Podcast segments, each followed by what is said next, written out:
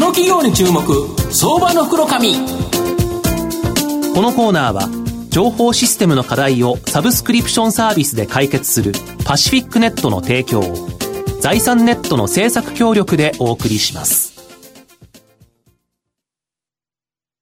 ここからは相場の福の神、財産ネット企業調査部長、藤本信之さんと一緒にお送りしてまいります。藤本さん、こんにちは。毎度、相場の福の神こと、藤本でございます。まあ、今日ご紹介する企業は錦糸町にあってですね、はい、目の前にスカイツリーが見えるというですね、すごくいいところにある会社さんご紹介したいと思うんですけど、今日ご紹介させていただきますのが、証券コード2311、東証一部上場、エプコ代表取締役 CFO の吉原慎一郎さんにお越しいただいてます。吉原さん、よろしくお願いします。はい、よろしくお願いします。お願いします。エプコは東証一部に上場してまして、えー、現在、えー、株価が1000飛び5円、えー、売買単位100株なので10万円ちょっとで買えるという形になります。東京都墨田区に本社がある給排水設備、電気設備などの設計サービス、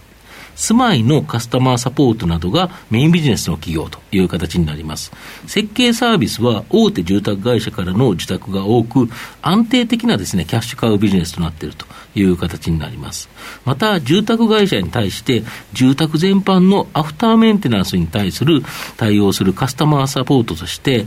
コールセンターの運営、これを受託しており、約100万世帯の、まあ、情報、これを保有しているという形になります。で、電力自由化を背景としたスマートエネルギー事業、これを立ち上げて、東京電力エナジーパートナーとの合弁会社、テプコホームテック、これでですね、家庭向けの省エネルギーサービスを提供しているという形になります。で、安定的な収益源となるビジネスを持ちながら、まあ、大きく成長する可能性のある企業という形なんですが、あの、吉原さん、あの、設計サービスは年間10万件。で、単価が大体2万5千円程度。で、そうするとやっぱ売上高掛け算すると25億円となるわけなんですけど、この単価をなんと6倍の15万円に上げるですね、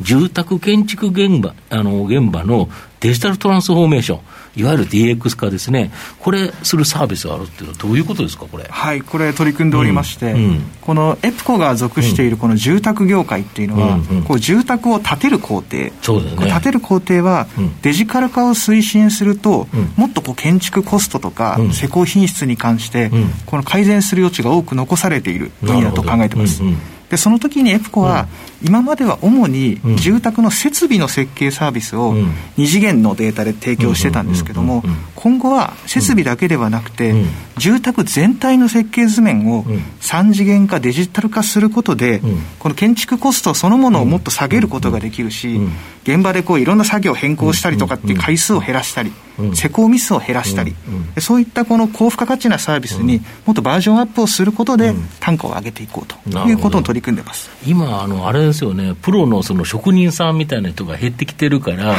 結局、建築現場に若干経験の浅い方が多いと。えそうなんです。とすると、施工ミスって出ちゃうんですよね。そうなんです。でこれが御社のこの 3D のやつだと、あれですよね、その画像で、あの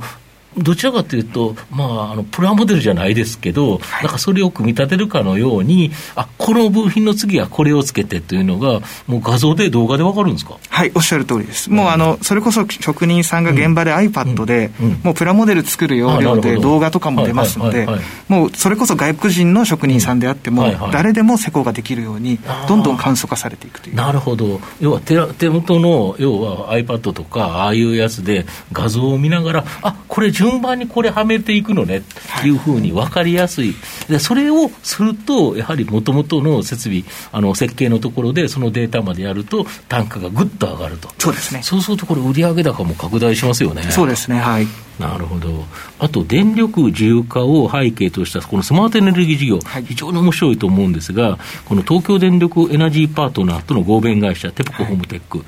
い、家庭向けの省エネサービス提供されてるんですけど、具体的にはどんなビジネスになるんですかね？はい、これ、テプコホームテックというのは、うん。うん、この住宅の省エネ工事、うん、工事を請け負う会社なんですけども、はいはい、はい、この省エネ工事っていうのが、具体的に言うと、あの、太陽光パネルとか、はいはい、蓄電池とか、はい、あのオール電化にするためにエコキュート入れるとか、うん。うん、そういうこう省エネ機器を設置する工事なんですけども、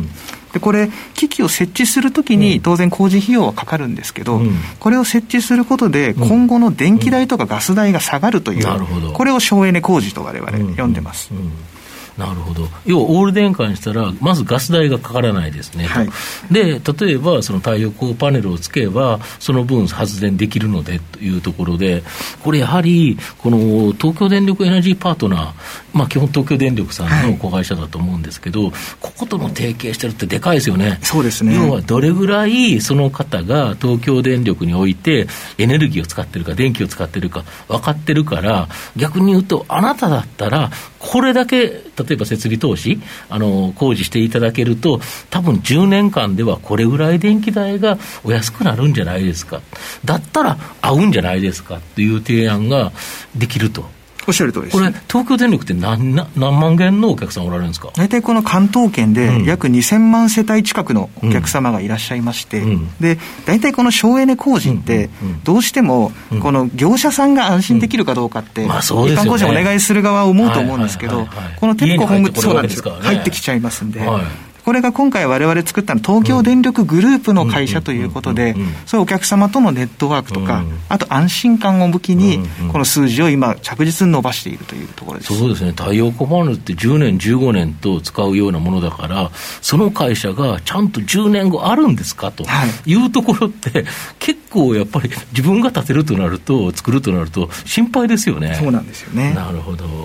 で御社、12月決算なんですけど、コロナショックの影響でですね、まあ、残念ながら8月13日に、あの、2020年12月期の通競争下方修正するなど、まあ、大きな影響あったと思うんですけど、どんな感じですか？そうですね、これ、コロナで今回、うん、あの利益を少し修正させていただいた大きく2つありまして、一、うん、つはまず、先ほどご紹介いただいた設計サービス、これはあの我々大手の住宅会社さんがお客さんなんですけど、この彼らの住宅の着工件数が減ると、エプコに依頼する設計の変数がこう自動的に減ってしまうのが、まず要因一つでしたと、工事できなかったですもんね、そうなんです、でもう一つはこのテプコホームテックの、この省エネ工事も順調にまま増えてたんですけども、ずっとこの期間、営業が自粛させる状況になってしまいまして、この2つがやはり影響としては大きかったです。あとやっぱりあの中長期的な成長投資、これも結構行われてるんですよ、はい、そうなんです、われわれ、今回、その売上には若干の影響ありましたけども、うん、今後の会社のあの動向に影響を大きく及ぼすほどではないので、うん、同時並行で先ほどの設計サービス、うん、3次元設計サービスの先行投資なども続けていたところです。なるほど。逆に来期2021年12月期には、はい、V 字回復を期待できる、これ、なんでですか？そうですね、これはですね、うん、どちらかというと、今期、その売上減った原因が、その売上がこの住宅着工や営業自粛の影響があったんですけれども、うん、今、実は足元、この住宅着工や、それからこの省エネ工事っていうのは、受注回復傾向にあります。なるほど。特にこの、ね、あごめんなさいね、特にその、この省エネ工事や住宅着工っていう意味だと、今、あのコロナ禍において、この在宅勤務が増えて、家にいる時間がやっぱ長くなってるので、戸建て需要とか、あとこう省エネ工事っていうところ、ニーズが高まっているという。そっか、家にいると、誰かが人がいると、エネルギー使いますからね、そうなんですよねエアコンついてたりね、いつもいないお父さんがいちゃうと、その部屋もエアコンかけなきゃいけないとかなると、やっぱり電気代かかると、そしたらこんなに電気代かかるんだったら、ちょっと工事して、省エネ工事しよっかと。やっぱこうなりますよね。そうですね。なるほど。あと、御社の今後の成長を引っ張るもの、改めて教えていただきたいんですか。はい。まず先ほどのこの設計サービスと、それから省エネ工事、それからこのコールセンターのメンテナンスサービス、3つご紹介いただいた、この3本柱は、このこれから起こる住宅業界の変革に、時流に沿ったサービスなので、まあ、それぞれ伸びると思ってます。で、まず最初に伸びるのは、この省エネ工事は、すでにビジネスモデルが出来上がってて、今、こう市場を取ってる時期なので、ここがまずどんどんこの再生可能エネルギーの拡大に伴って伸びていきますこれだけど、本当に今、あのいろんな自然災害あるじゃないですか、停電って怖いのが、はい、これやっていけば、蓄電池があれば、他の家が停電になってても、その工事をした家だけは電気使えるんですよね。なんか最近、蓄電池売れ始めてるんですよ、うん、まだあの価格が高くて、うん、蓄電池で電気代とか元取れるほどではないけど、うん、非常用バックアップ電源として置いときたいっていう方のニーズがすごく増えてます。なるほどあと、あのー、やはりコールセンターも結構いけるんですよね、そうです。これ、あの、さっきご紹介いただいた100万世帯のわれわれ、メンテナンスした履歴のデータがどんどん蓄積されてますので、このメンテナンスデータベースを活用したビジネスも今後期待ができます。で、また今後、日本市場じゃなくて、海外市場、これを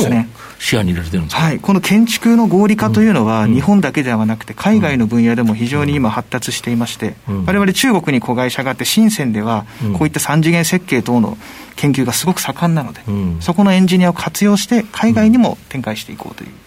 なるほど。東野さん、いかがでしょうか？あのコールセンター以外にその設計とかの最初の段階からそのお客さんと直接接するっていうことはあのあるんですか？はいそうですね。ありますね。ああそうなんですね。まあそれがほとんどっていうことそうですそうです。あそうなんですね。その購入者とっていうことえっとですね我々が直接お付き合いするのは住宅会社さんなんですけども、コールセンターの方はお電話かかってくるのはやっぱり一般の個人の方なので、はいはいはい、個人の方とも接するという。あなるほどですね最後まとめさせていただきますと、エプコはですね、設計サービスは住宅建築現場ので、えー、DX 化、デジタルトランスフォーメーション、これを促すですね、ビム、Building Information Modeling、まあ、これにですね、よる売上高の拡大、これが期待できると思います。また、約100万世帯のビッグデータ活用によるリフォーム、機器取り替え需要を獲得する、まあ、ストック型収益も拡大。またその東京電力との公開、あの、合弁、あの、エナジーパートナーとの、合弁会社、 TEPCO ホームテックによる新規ビジネスと、まあ、これもですね、大きな成長期待できるかな。まあ、今期はコロナショックの影響を受けてしまったという形になるんですが、まあ、来期はですね、V 字回復を期待できると。相場の福の神のこの企業に注目銘柄になります。今日は2311東証一部上場エプコ代表取締役 CFO の吉原慎一郎さんにお越しいただきました。吉原さんどうもありがとうございました。ありがとうございました。藤本さん今日もありがとうございました。ありがとうございました。IT の活用と働き方改革導入は企業の生命線。東証2部証券コード3021パシフィックネットはノート PC、SIM の調達からコミュニケーションツールの設定まで企業のテレワーク導入をサブスクリプション型サービスでサポートする信頼のパートナーです。取引実績1万社を超える IT サービス企業東証2部証券コード3021パシフィックネットにご注目ください。この企業に注目相場の福のこのコーナーは情報システムの課題をサブスクリプションサービスで解決するパシフィックネットの提供を財産ネットの政策協力でお送りしました。